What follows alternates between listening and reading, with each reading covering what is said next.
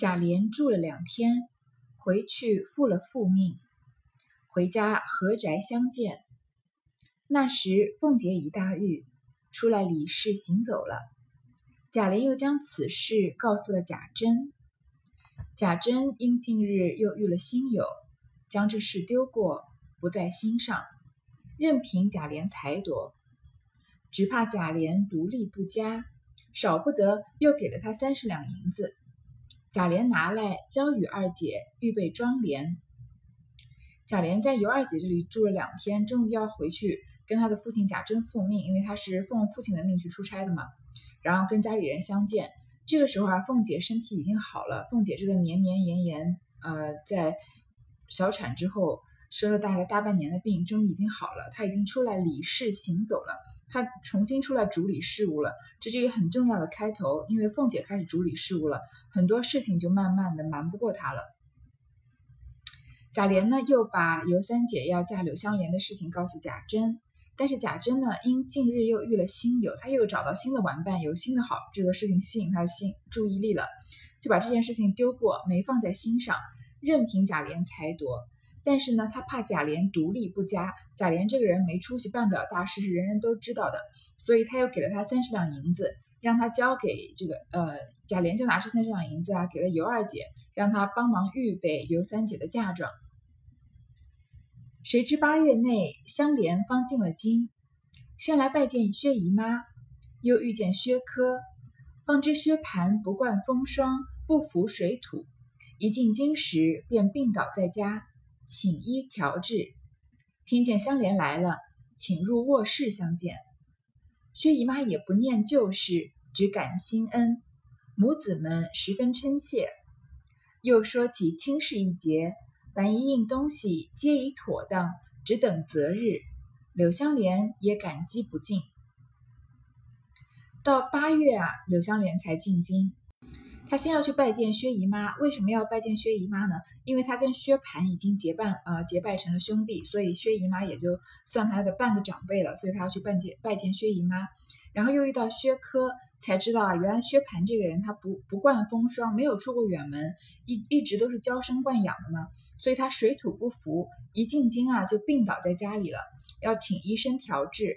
他听到柳湘莲来了呢，请柳湘莲进卧室相见，可见薛蟠和柳湘莲也是真的很熟悉了，要不然不会请到卧室里面，会在这个会客厅里的。那薛姨妈呢，也就不再提旧时柳湘莲打过薛蟠的事情，只感心恩，只感谢啊这个柳湘莲救了他儿子一命的事。又说起亲事的事情呢。所有事情都已经准备妥当，就等择这一个日子结婚了。那柳湘莲呢，也是感激不尽的。次日又来见宝玉，二人相会如鱼得水。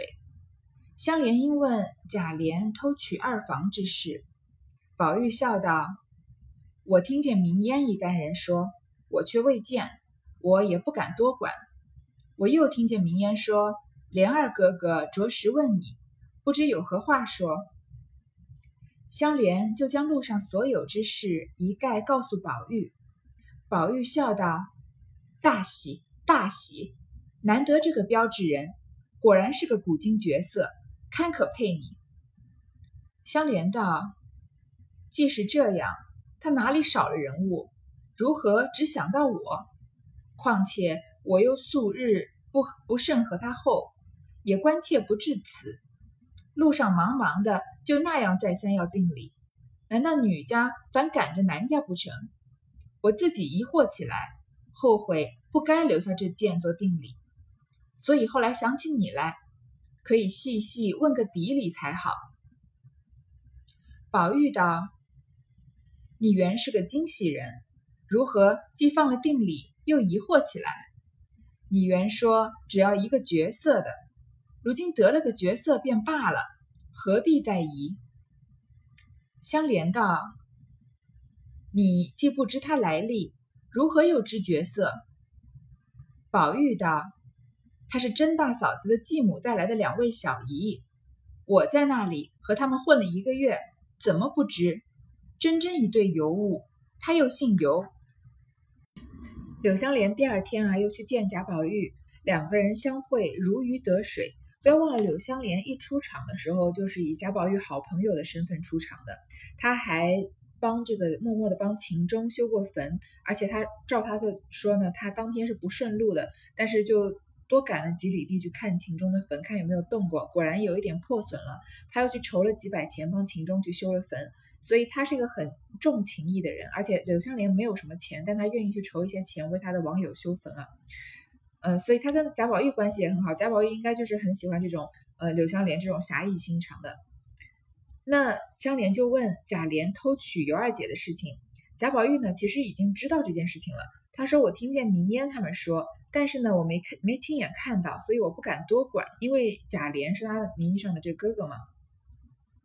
然后说，我又听见明烟说啊，说莲儿哥哥有事情问你，不知道这个贾琏跟你有什么话说呀？柳湘莲啊，就把他路上所有的事情，怎么救了薛蟠啊，怎么又遇到贾琏，贾琏怎么要把尤三姐收为他的事情，告诉贾宝玉。贾宝玉就笑着说啊，那真是大喜了，难得是这个标志的人，说尤三姐啊是个古今绝色，尤三姐可以可以说是个大美女，她正好可以配你。柳湘莲就觉得心里起疑。说，既然她是个绝色美女啊，是这样子的人，那为什么她一心就想到我呢？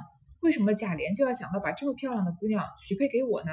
我有什么好的呢？柳湘莲家里是个破落户，虽然她不是个泼皮破落户，但是她确实是家家道中落，她自己读书又读不成，喜欢舞枪弄剑，然后四海为家这样的风格，虽然我们现在可能会很欣赏，但是在那个年代。是不被人欣赏的，就是为什么要把有这么好的亲师要收给我呢？所以柳湘莲这里就起疑了。而且呢，我平时我平时日又不甚和他厚，我又和贾琏关系不是特别好，他再怎么关心也不至于这么关心我吧？这柳香莲柳香莲是不可能想得到尤三姐就嗯就芳心暗许，很很喜欢他，因为首先贾琏把这件事情瞒到了。第二个像尤三姐这样性格的女孩子，在那个年代可以说是百里挑一，柳香莲怎么也想不到那个上面去。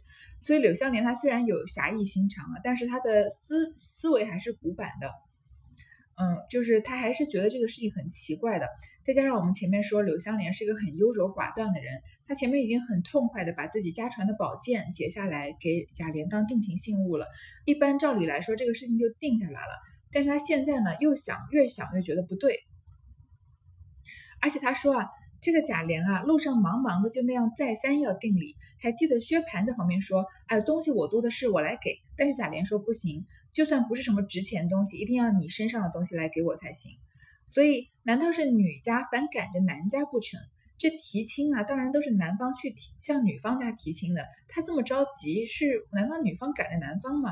这个觉得这个女孩子有点，这个女方有点自降身价了。可见啊，从呃。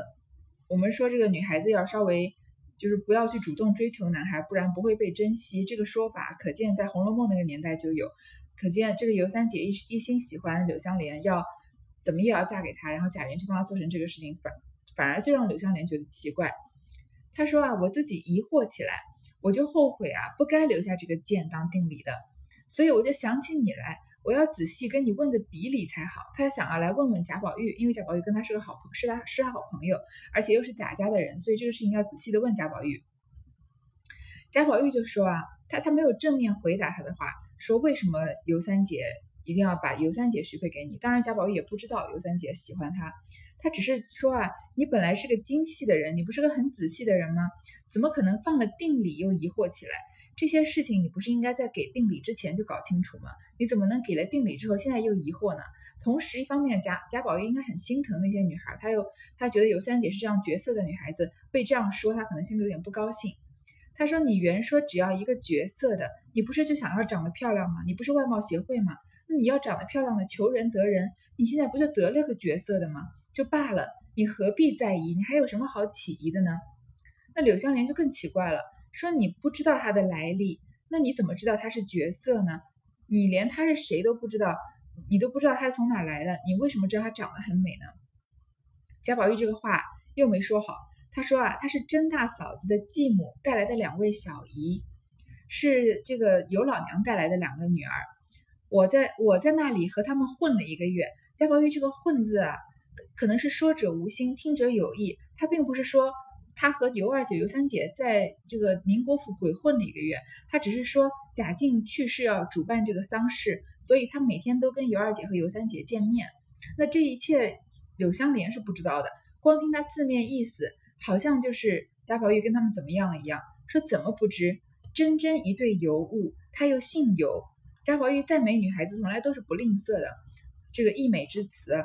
但是在柳湘莲心里，你从柳湘莲的角度来听，她普就是普普通通的这个赶路回去，突然路上就被人收了一门亲事，她这个女孩子还是个大美女。她给了这个聘礼之后呢，心里觉得很奇怪，为什么要上赶着来找我呢？我有什么特别的吗？我有这么好吗？来问他的朋友贾宝玉啊，贾宝玉说：“哎呦，你真是找了个大美女了，这个尤三姐啊，超漂亮的。”那柳湘莲就更奇怪，说：“你你怎么知道尤三姐超漂亮？”他说。哎呦，她就是那尤老娘带来的两个女儿之一嘛。我跟他们混了一个月，他们真是一对尤物。你看这个话讲起来就好像是把贾宝玉讲的好像是贾珍、贾蓉之流跟他们鬼混了一个月一样。事实上，贾宝玉并没有，也不是这个意思。但是两个人说的话好像从一开始就不在一个频道上面，好像故意是要把这场误会制造的越来越大一样。香莲听了，跌足道：“这事不好了。”断乎做不得了！你们东府里除了那两个石头狮子干净，只怕连猫儿狗儿都不干净。我不做这盛望吧。宝玉听说，当时满脸通红。香莲自悔失言，连忙作揖说：“我该死胡说了，你好歹告诉我，他品行如何？”宝玉笑道：“你既深知，又来问我做什么？”连我也未必干净了。香莲笑道：“原是我自己一时忘情，好歹别多心。”宝玉笑道：“何必再提？这倒是有心了。”香莲作揖告辞出来，若去找薛蟠，一则他现卧病，二则他又浮躁，不如去索回定礼。主意已定，便一径来找贾琏。香莲听到贾宝玉这么说啊，说跟他们混了一个月，真是一对尤物，他就跌足说啊，这事不好了，断乎做不得了，不行不行，这个婚不能结。你们那个东府啊，那个宁国府里面，除了门口那两个石头狮子干净，只怕连里面的猫儿狗儿都不干净呢。我不做这个圣望吧，就说我我才不要这个当接盘侠，我不要喜当爹，然后就是给戴这个绿帽子。这句话说。你们东府除了石头狮子干净，只怕猫儿狗儿都不干净。这句话是《红楼梦》里面的一句名言，就读过《红楼梦》的人一定会记得住这句话。就是说，在后期这个宁国府的内部有多么的混乱不堪啊！柳湘莲说这句话是没有问题的，因为宁国府确实是这个样子。他错就错在不应该在贾宝玉面前说这句话，因为贾宝玉再怎么不喜欢这些世俗的这个呃污泥一般的男子，他毕竟是姓贾的。宁国府和荣国府是这个一气连枝的，呃，一个就是一个大家族嘛，所以你当着这个家族人的面说这个家族肮脏不堪，那怎么就是不给你面前这个朋友台阶下嘛？柳湘莲现在一路沉浸在自己的这个思维里面，所以没没有考虑到贾宝玉的感受。贾宝玉一听说啊，当时就满脸通红，因为贾宝玉可以说是嗯贾府的一股清流，他是唯一一个。不像其他男子那么那那样污浊不堪。他虽然喜欢跟女孩子在一起，但他是尊重他们、欣赏他们的。不像其他人是把女人女性物化了，把他们当成玩物。但是这么一骂，就把贾宝玉也骂进去了。因为说只有门口的石狮子是干净的，里面连猫狗都不干净。那贾宝玉作为里面的公子，怎么可能干干净呢？柳湘莲也知道自己说错话了，就赶快作揖跟他作揖道歉，说是我胡说，你好歹告诉我他品行如何？尤三姐这个人品行如何？但是贾宝玉呢，这个时候已经被惹怒了，所以他没有真的回答说尤三姐品行怎么样。如果真的让贾宝玉来回答尤三姐品行如何的话，他是不会说出坏话来的。因为贾宝玉和尤三姐他们是一一个性格的人，我们前面说过了。所以这个尤二姐听这个小人谗言说，哎呦，那贾宝玉可能真的不怎么好。那尤三姐就理理解他，说他不是这样子的人。贾宝玉一定也是理解尤三姐的。但是这里贾宝玉生气了，所以他没有回答，他只说啊。你既深知，你既然深深的知道，你又来问我干什么呢？连我也未必干净了，我也不一定是什么干净的人。这句话里面，贾宝玉只是在生气柳湘莲回应他说这石狮子的话，但是这么在从柳湘莲这个方面一听啊，又好像说成我是问你尤三姐的人品到底怎么样？你说你既然都知道，还问我干嘛？我也未必干净了。那这话就是不是说尤三姐是个不干净的女人？所以这又是一段误会。所以这个误会就是越累积越高，再加上有情绪的这个对抗在里面，所以柳湘莲就是彻底的误会了。当然，如果柳湘莲没有彻底的误会，她真的去打听打听尤三姐的为人，也有可能是同样的结果。因为这个世俗对尤三姐的判断就是她是一个浪荡的女人，就不是一个适合做妻子的女人。确实是他眼中说的那种不干净的女人，但是在这里呢，如果正好他来打听的是贾宝玉，如果贾宝玉可以平心静气的跟柳湘莲说这段亲事是能成的，但是他们俩因因为好像讲话这个频道不对了，然后开始慢慢的生起对方的气来了，所以柳湘莲得到的这个资讯呢，就是尤三姐是一个不干不净的女人，就是跟东府里面的很多男人都不干不净的。柳湘莲就这时候就是要跟贾宝玉赔礼道歉嘛，说是我自己一时忘情，你不要多心。贾宝玉笑道：“他这是怒极反笑。”他说：“你何必再提呢？这倒是有心了。表面上好像两个人没事了，其实这个嗯芥蒂就是深深的种下了。其实柳湘莲跟贾宝玉的关系是未必就是一个非常好的好朋友。虽然他出场是以贾宝玉的朋友出现的，但是他应该是比通过秦钟或者通过赖尚荣。”来认识贾宝玉的，因为柳湘莲这种平庸浪迹的人，没有什么理由去能结识荣国府的这个达官贵人。但是你想想，赖尚荣是这个贾贾府的大管家赖大的儿子，然后自己考取了功名，但是他这是平门寒门出贵子嘛，所以他是自己凭本事考上的。那在一群这个根深蒂固的，我们之前说的 old money 这种，嗯，很有积蓄的这种家庭的这种圈子里面，他肯定打不开那个。圈子，因为那个圈子人可能不屑与他交往，因为他们都是，嗯，那些人都是一起从小一起长大，父母都是父母辈都是同等阶级的，突然窜出赖尚荣这么一个父亲是当管家的，是个奴籍的人，那可能跟那些人关系好不到哪儿去。那也许赖尚荣就结识这些江湖上面的人，像柳湘莲这种，也是同为破落破落户这个子弟啊，可能跟他们稍微熟识一些，或者像秦钟这样子。嗯，不是说真正家里面是有钱的，但是跟贾府有一些关系，所以也许这个，嗯，贾宝玉和柳湘莲是通过赖尚荣或者秦钟认识的，所以柳湘莲才会对秦钟这么上心，才会想着他这个坟可能会有点破损而去修，所以赖尚荣他这个升官的宴会啊，贾宝玉因为作为主人家要去，那柳湘莲应该是作为赖尚赖尚荣的朋友去的，所以主要就是说这个。柳湘莲和贾宝玉的友情啊，不是建立在互相欣赏之上的，是朋友之间介绍的，然后可能慢慢的发展成，嗯，有一些共同语言就变成朋友。但是这里啊，有一些一个小小的吵架就可以看出，柳湘莲在内心深处是看不起这些富贵人家的。虽然他没有钱，但是他看不起这些人家肮肮脏的做派。那他虽然欣赏贾宝玉呢，但是贾宝玉出生在贾家，相当于是他的一个原罪。所以柳湘莲一不小心可以说是把自己的真心话给说出来了。那贾宝玉在这里听到之后呢，所以他笑着说：“何必再提？倒是有心了。”这话其实是很带刺的，就是说你还你你何必再要说出来呢？你这么说出来，好像你是真心的说之前这些讽刺我们的话一样。好，他和贾宝玉的对话就到这里啊，实在是让人觉得非常着急，因为两个人说的话都不在一个，眼看着误会就是要达成了。好像柳湘莲眼看就是要要把这门亲事给退了，然后贾宝玉呢，因为这个时候他心里也烦了，所以他也不想多跟柳湘莲说什么。那柳湘莲作揖告辞出来，他就想，如果去找薛蟠呢，第一个薛蟠现在生病，二来他性格又浮躁，不如直接去找贾琏，把他的定礼要回去。你想想看，给人提了亲，再把定礼要回去，是对女孩子多大的一个侮辱？即使放到现代来说，两个人订了婚之后，男方主动去退亲，这话传出去，对女方来说也是名誉上有一定的损害。所以，又更何况放在三百年前了，他这个时候主意已定啊，他就一进来找贾琏，所以他是一个犹豫不决的人。前面给了定礼，后来又起疑心，现在又决定要把定礼要回来了。贾琏正在新房中，闻得香莲来了。喜之不尽，忙迎了出来，让到内室与尤老相见。香莲只作揖，称老伯母，自称晚生。贾琏听了诧异。吃茶之间，香莲便说：“客中偶然忙促，谁知家姑母于四月间定了地府，使弟无言可回。若从了老兄，背了姑母，似非合理。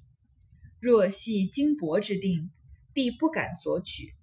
但此剑系祖父所遗，请人赐回为信。贾琏听了，便不自在，应说道：“定者，定也。原怕反悔，所以为定。岂有婚姻之事出入随意的？还要斟酌才是。”香莲笑道：“虽如此说，弟愿领责罚。然此事断难从命。”贾琏还要饶舌，香莲便起身说：“请兄外边一叙，此处不便。”贾琏正在尤二姐这边，听到柳香莲来了，很高兴，因为这是他未来的这个算是妹夫吧，所以赶快迎出来，迎到室内啊，让他和这尤老娘相见。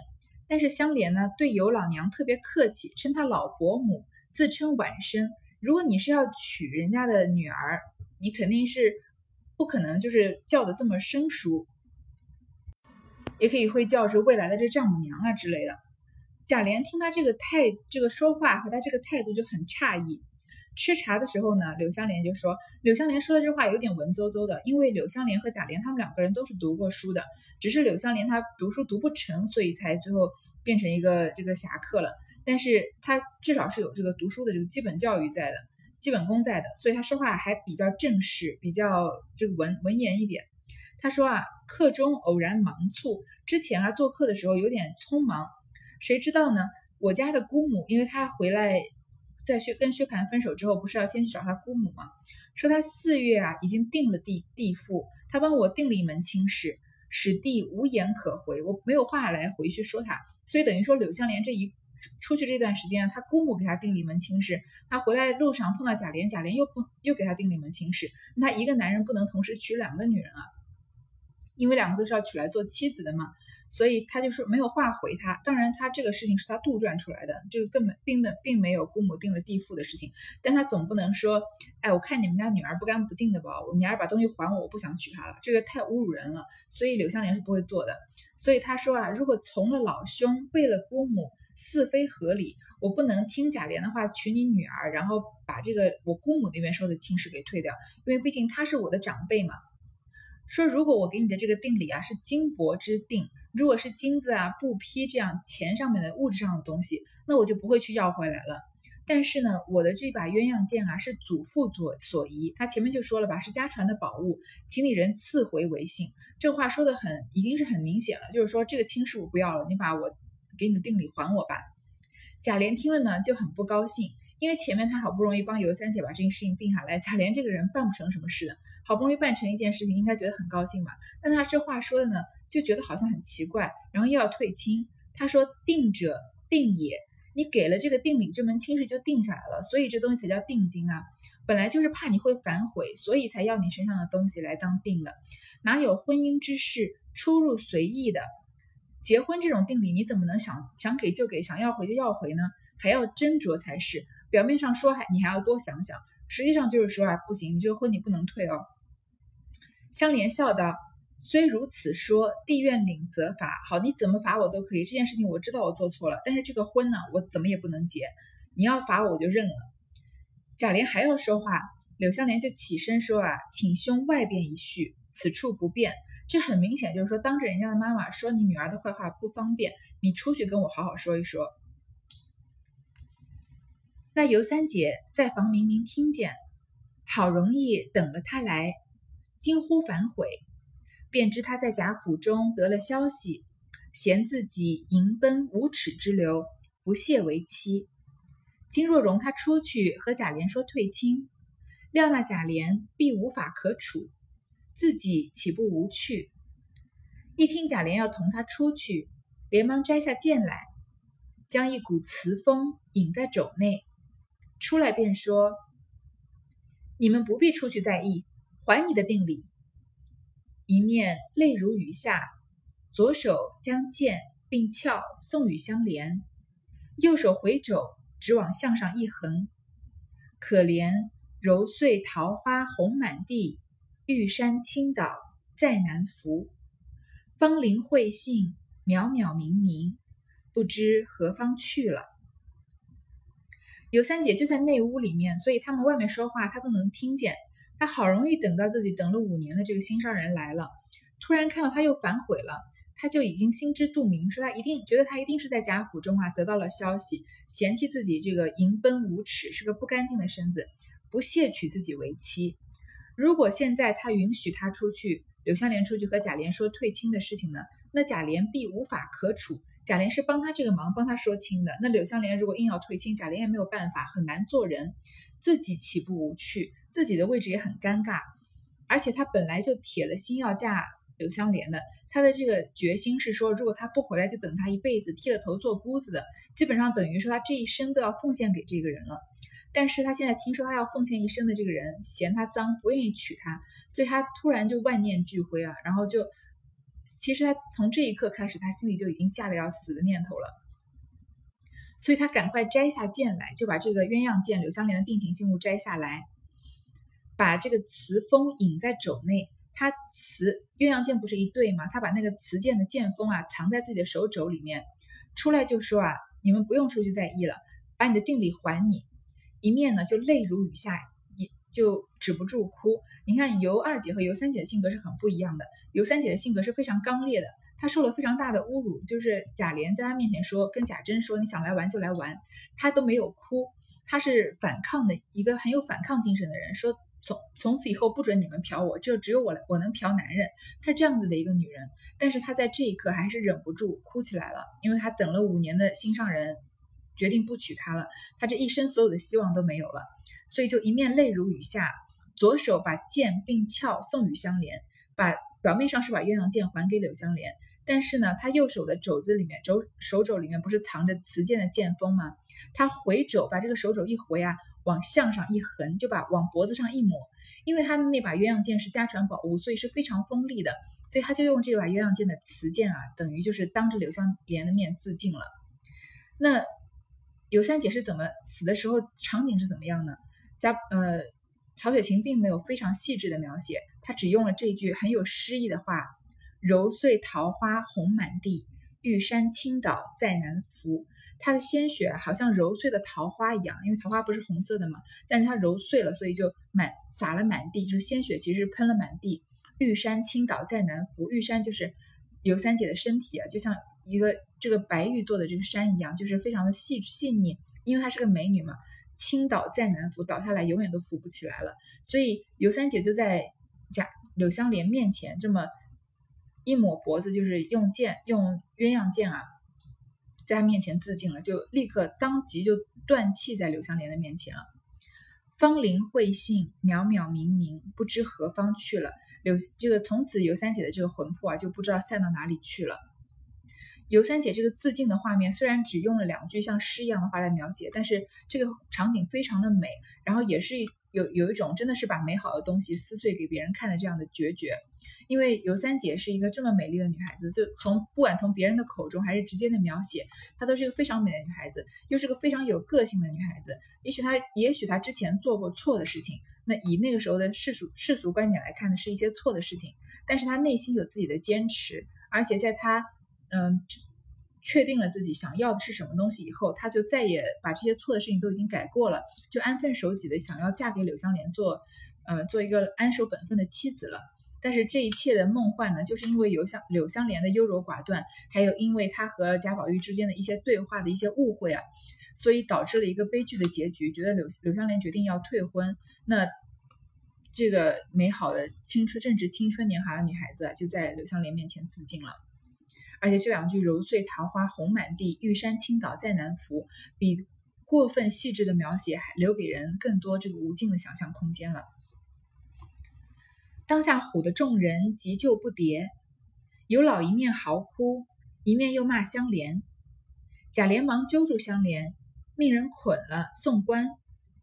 尤二姐忙止泪，反劝贾琏：“你太多事，人家并没威逼他死。”是他自寻短见，你便送他到官，又有何意？反觉生事出丑，不如放他去吧，岂不省事？贾琏此时也没了主意，便放了手，命香莲快去。香莲反不动身，气道：“我并不知是这等刚烈贤妻，可敬可敬。”香莲反伏尸，大哭一场。等买了棺木，眼见入殓，又抚棺大哭一场，方告辞而去。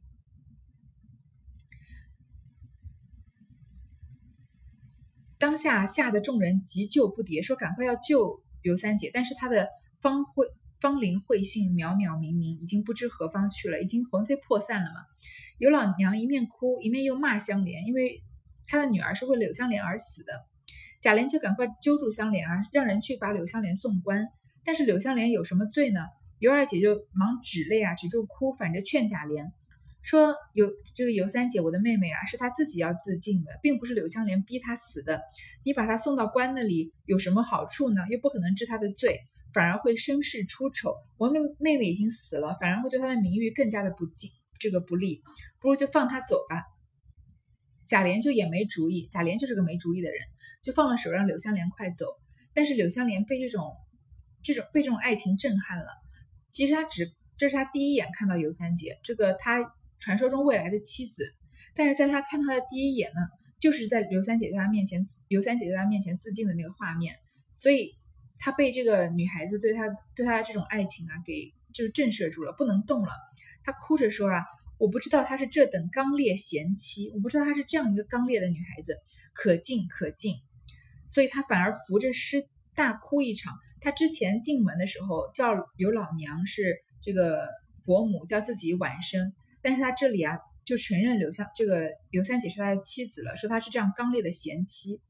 他买了棺木啊，眼见着尤三姐入殓，又扶着棺这棺材大哭一场，才告辞而去。出门无所知，昏昏默默自想方才之事。原来尤三姐这样标致，又这等刚烈，自悔不及。正走之间。只见薛蟠的小厮寻他家去，那香莲只管出神。那小厮带他到新房之中，十分齐整。忽听环佩叮当，尤三姐从外而入，一手捧着鸳鸯剑，一手捧着一卷册子，向柳香莲泣道：“妾痴情待君五年矣，不欺君，果冷心冷面。”妾已死，报此痴情。妾今奉警幻之命，前往太虚幻境，修筑暗中所有一干情鬼。妾不忍相别，故来一会，从此再不能相见矣。说着便走。故香莲不舍，忙欲上来拉住问时，那尤三姐便说：“来自晴天。”去由情地，前生误被情惑，今既耻情而绝，与君两无干涉。说毕，一阵香风，无踪无影去了。柳香莲看到这个尤三姐的尸体入殓啊，她出门无所知，也出了门也不知道到哪里去，浑浑噩噩，觉得好像世界都在他眼前都模糊了。想到方才的事情。因为他只惊鸿一瞥看了刘三姐这一个这么一个画面，原来她这么标致，她自己就是个外貌协会嘛，她想要大美女，那刘三姐就是美女中的美女，而且又这么刚烈，不是她怀疑的那样子，好像不干不净的，她非常非常的后悔啊。正走之间呢，突然薛蟠的小厮让他去他家里，那柳香莲就出神，所以这下面的这一切应该是一个幻境。这小厮带他到新房之中啊，新房布置的很齐整。忽然间，环佩叮当，有女孩子身上佩戴的饰品，这个叮叮当当的声音。尤三姐从外面走进来，她一手捧着鸳鸯剑，一手捧着一卷册子，她就跟李柳香莲哭着说啊，说我已经痴情待君五年矣，我这么痴痴的喜欢你，喜欢了五年了，想不到你果然是冷心冷面，因为柳香莲的外号就是冷冷二郎嘛。那我现在啊，以死报此痴情，我现在就为了你而死了。现在呢，我要奉警幻仙姑的命啊，去太虚幻境修筑暗中所有一干情鬼，所以他的魂魄是跟着警幻仙姑去当仙女了。想想看，前面这秦可卿，这里面红楼梦》里面死的女孩子啊，都是要到仙境去当仙女的。说我现在不忍跟你相别，所以来跟你相会。从此以后，我们就再也不能见面了。说着就要走，所以这柳三尤三姐的魂魄是来跟柳香莲告别的。柳香莲就舍不得她走，就拉住她要问她。那尤三姐说啊，来自晴天，去游晴地。我前生啊误被情惑，前生其实就是她刚刚结束的这一生。说如果被感情耽误了，今既此情而绝，从此以后我就不要再有有这样的感情。我与君两无干涉，从此我以后我们互不相干。说毕呢，一阵香风无踪无影去了。刘三姐就彻底的消失在柳香莲的生命之中。香莲警觉，似梦非梦，睁眼看时，哪里有薛家小童？也非新事，竟是一座破庙，旁边坐着一个瘸腿道士，在那里补尸。香莲便起身稽首相问：“此系何方？先是先名法号。”道士笑道：“连我也不知道此系何方，我系何人？不过暂来歇足而已。”柳香莲听了，不觉冷然如寒冰禁骨，撤出那股雄剑，将万根烦恼丝一挥而尽，便随那道士不知往哪里去了。后悔便见柳香莲看到尤三姐走了呀，她警觉。似梦非梦，睁开眼一看啊，原来并没有薛蟠的小童，也没有这个新房，原来他在一个破庙里面，他旁边坐着一个瘸腿道士，好久没有出现的瘸腿道士又出现了，在那里捕狮，身上很多虱子，他在那里抓自己身上的虱子。柳香莲就起身跟这个道士行礼，说这是什么地方啊？仙师，你的仙名和法号是什么？道士就说啊，我也不知道这是哪里，我连我自己是谁都不知道。我只不过是暂来歇足而已，我不过是在这里歇歇脚。柳香莲听了呢，就不觉冷然如寒冰禁骨，好像突然大彻大悟了，一一盆冷水从他头顶泼下来，好像这个道士说：“我也不知道这是哪里，我是什么人，我只是在这里歇脚而已。”好像有很深的禅意啊，就是好像我们活这一生，我也其实也不知道是在做做些什么，也不知道自己是谁。也许我们活这一辈子，就是在某一个地方歇歇歇脚而已。所以他拿出那把雄剑啊，因为尤三姐用了雌剑自尽了嘛，所以柳湘莲用这把雄剑把自己的头发全部都一挥而尽，把自己的头发都挥断了，就随着那个道士不知往哪里去了。所以很明显，柳三柳湘莲就是随着这个跛足道人去出家了。所以这就是到这里是尤三姐悲剧的爱情故事的结局。她用五年的时间爱了一个人，然后错付了一个人，在那一个人的面前自尽去世了。但是。好歹他的故事有一个，虽然不是一个好的结局，但是至少那个人在最后后非常的后悔自己的所作所为，所以也跟着出家了。那尤三姐的故事到这里结束了，但是尤二姐的故事还远远没有结束，那就是六十七回，我们再往下说了，啊，六十六回就到这里结束了。